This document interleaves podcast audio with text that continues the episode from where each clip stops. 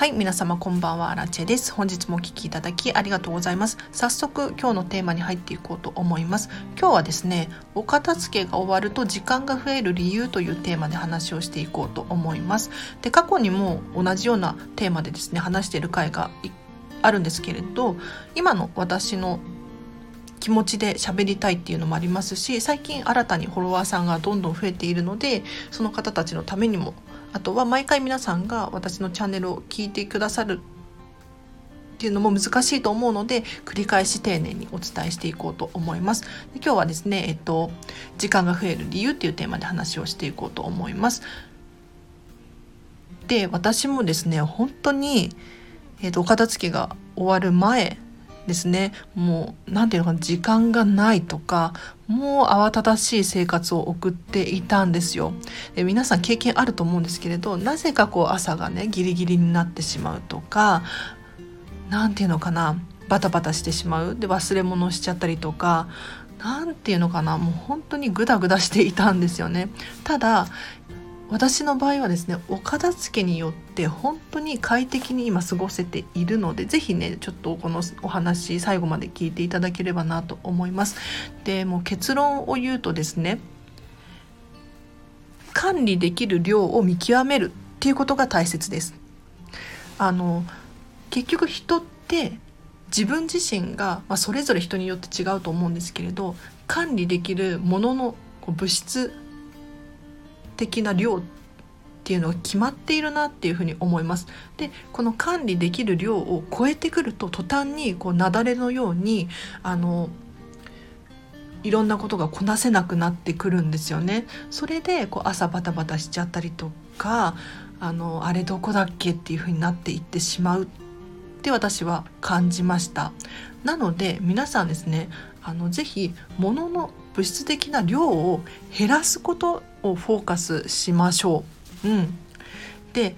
ただ減らせばいいっていうわけではなくってですね自分にとって何が必要で何が好きなのかっていうことを考えてですね何を残すのかっていうのが非常に重要です。で何を残すのかって決めた上ででは他のものは手放すっていう感じになります。はい、なのでやはり、えーと、管理できる量を見極めていただくことによってようやくあの全てが整ってくるので是非あの忙しくてこうバタバタしちゃうっていう方はですねもしかしたらあの自分ご自身が管理できる物質的なものの量を超えている可能性があるのでなんとなく持っているものだったりとか特に理由がなく持っているものっていうのをですね是非減らすことによってかなり時間が増えるので是非えっ、ー、と物質的なものの量をですね減らしていただきたいなと思います。でやはりと物が管理できてくるとですね探し物をする時間だったりとかあとは管理コストがかかるものが減るので時間が増えるんですよ。でこれちょっと説明していくんですけれどあの探し物私も本当にイライラしていたんですよ昔は。そうなのもう今思えばなんであんなにイライラしてたんだろうなと思ってあの要するに物が多すぎたんだなっていうふうに感じますね。うん、例えばあの服を着たいんだけどどこにあるのかわからないとかあのバッグがどこにあるのかわからない。でいざ出してみたらもうシワシワになってるとか。でどんどんこうアイロンかけたりしなきゃいけないとか。何ていうのかな時間がどんどんこう積み上がって結局やりたいことができなくなってっていう現象がね起こっていたんですよ。でも結局こう探し物をするってっていうのも要するに管理ができていないっていうわけですよね。要するに自分が管理できる物質的な量を超えてしまっているわけですよ。だったらあのしっかり管理できる量っていうのをですね見極めて減らして一つ一つをこう丁寧に扱える。そうするとあの探し物をする時間っていうのは本当に減るんですよね。でもっともっと言うと探す必要もない。要するにもう固定の定位置がある。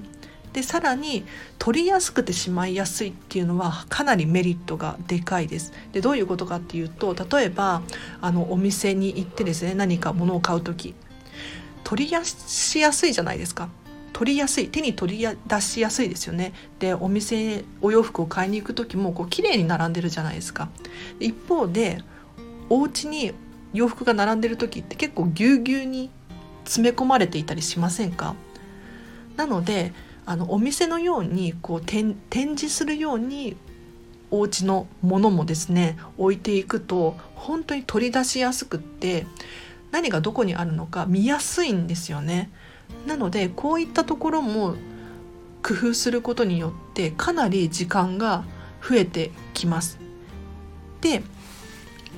さっきちょちらっと言ったんですけれど管理コストがかかるものが減るっていう話なんですがもうこれ本当によくって例えばお掃除をする時にこう床に何か物がいっぱい置いてあったら一回それをどかして例えば家具だったりとかなんだろうちょっと椅子だったりとかもどかさないと掃除機がかけられなかったりするじゃないですか。そうじゃなくってもう初めから何も床に置いてなかったらもうただわーっと掃除するだけで済むので非常に楽なんですよ。でこういうのが、えーと、家中でいろんなところで起こっているんですよね。で例えばお洋服とかもそうなんですけれど、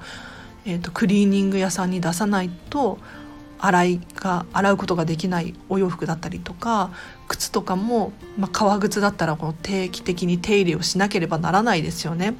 そういう感じですね管理コストがかかるものっていうのがいくつか存在しているんですよ。はいなのでこういったものを減らしていく工夫もう全部を減らすっていうわけではなくってこれにだったら時間はかけられるけれどこれに時間をかけるのはちょっと嫌だなとかって思うものがあればそれをですね是非あの減らしていく。そうすることによって時間がこうどんどんどんどん増えていくんですよね。もうあの1個のことじゃなくってもう物質的なものの量を減らすっていうのと,、えーと、管理コストがかかる時間管理コストがかかるものを減らす。さらに、えーと、取り出しやすくてしまいやすいとか掃除しやすいとかなんだお料理しやすい環境を整える。こういうことを徐々に積み重ねていくことによってようやく時間が増えてくるんですよ。なのでもし今時間がないとかなんか朝バタバタしちゃうとかあの洋服どこにあるんだろうとかっていうふうにイライラしちゃうことって、まあ、私も本当にありました。なのでそういうふうに思ってらっしゃる方がいたらですね是非、えーと、お片付けを終えることによって時間がこう増えてですねもう心にゆとりができるんですよ。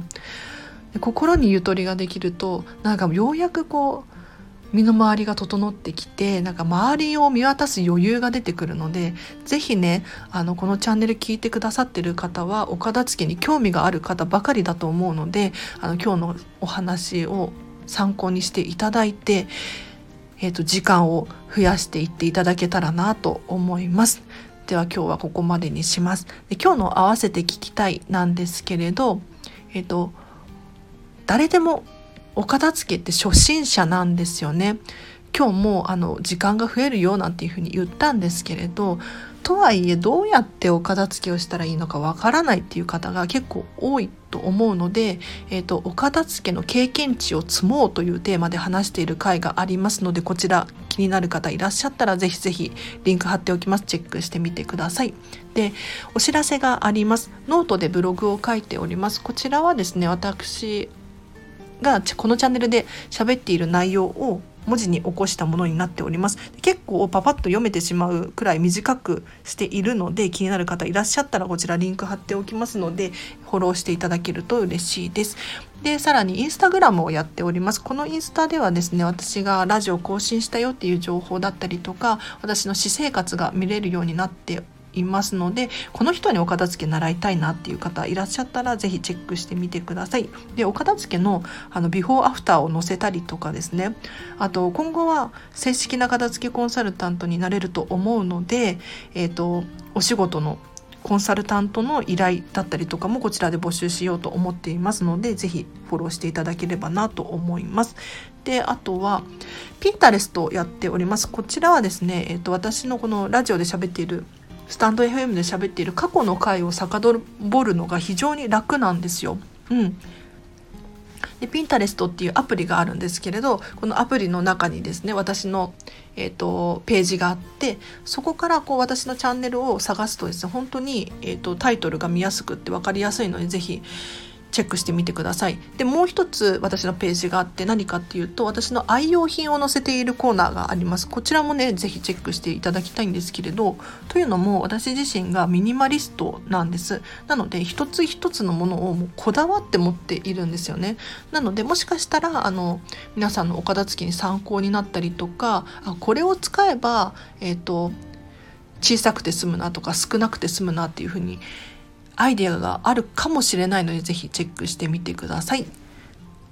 でこのチャンネルではそうレターを募集しております。えっ、ー、と私荒地ですねご意見ご感想だったりとかこのチャンネルを聞いてみてえっ、ー、とわからなかったよっていう内えっ、ー、と質問だったりとかえっ、とミニマリストへの質問とかこんまりメソッドについてとか何でもいいのでぜひぜひ匿名で送れます。お気軽に送ってみてください。私確実にチェックしておりますので、で全部に答えられるかっていうとちょっと難しいんですけれど、えっ、ー、と、ほぼほぼ答えていますので、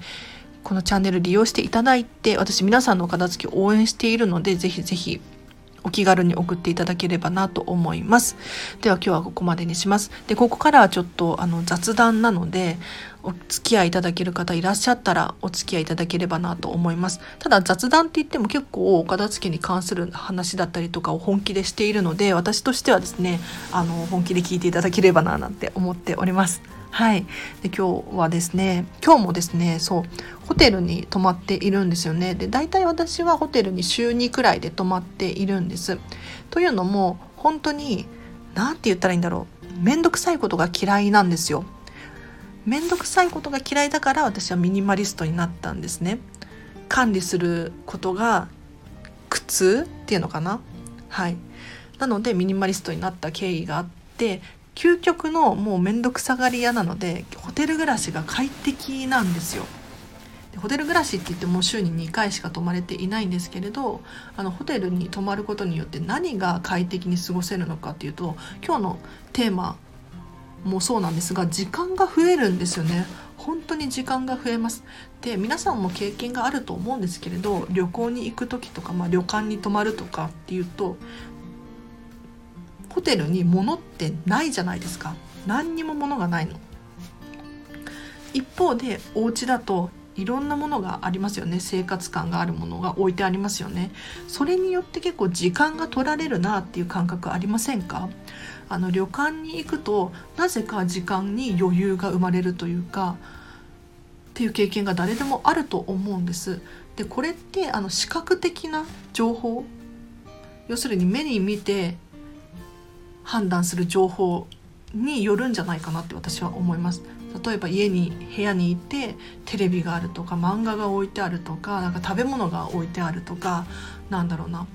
そういう情報が溢れていてちょこちょこなんか手を出してしまうことで時間が徐々に減っていく一方でホテルとかにいるとあのコンビニとかスーパーとかで買わない限り食べ物とかもないですしなんだろうな漫画を読もうにも置いてないし雑誌もないし、まあ、テレビをわざわざ旅館に行って見るかって言ったら見ないじゃないですか。なので結構ね何て言うんだろう時間が増えたりしますよね。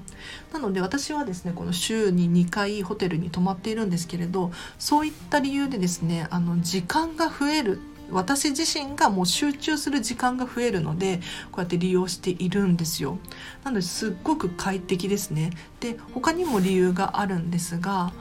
例えば、えーと、自分で部屋を借りて住むってなると結局管理が管理コストがかかりますよねあの契約しなきゃいけないし解約する時もお金がかかるし例えば水道光熱費を考えなければならなかったりとかお掃除をしなきゃならないっていうのは当たり前のことなんですけれどホテルに泊まっているとそういったことがですね全て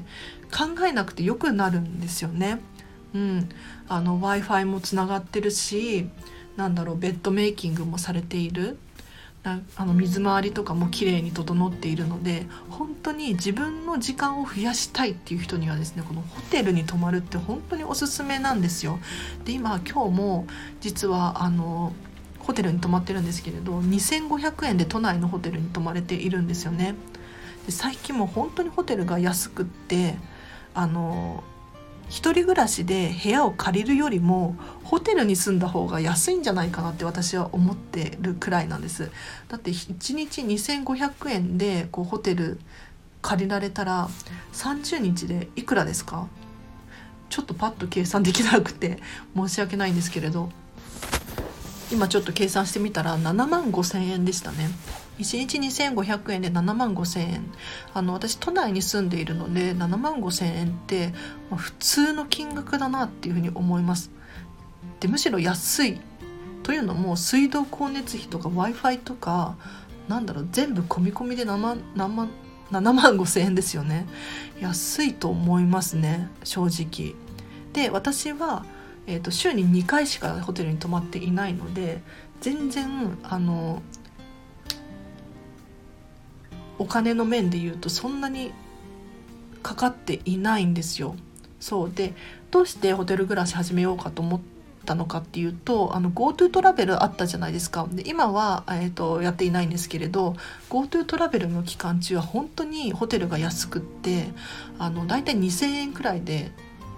1泊泊まれてえ全然豪華じゃないですよ。あの普通のビジネスホテルみたいな感じのところに2,000円くらいで泊まれてさらに地域共通クーポンが1,000円分もらえたんですよ。わかりますか？要するに実質1,000円くらいでホテルに泊まれていたんですよね。で1日1,000円だったら30日泊まっても3万円で水道光熱費込みで例えばなんだろうなホテルによってはペットボトルのお水がついてるところがあったりとかコーヒー紅茶が無料だったりとかっていうところがあるのでめちゃめちゃお得だったんですよね。で自分の時間も増えてなんだろう管理コストが減ってっていうことを考えたらホテル暮らし快適すぎて仕方がないんですよ。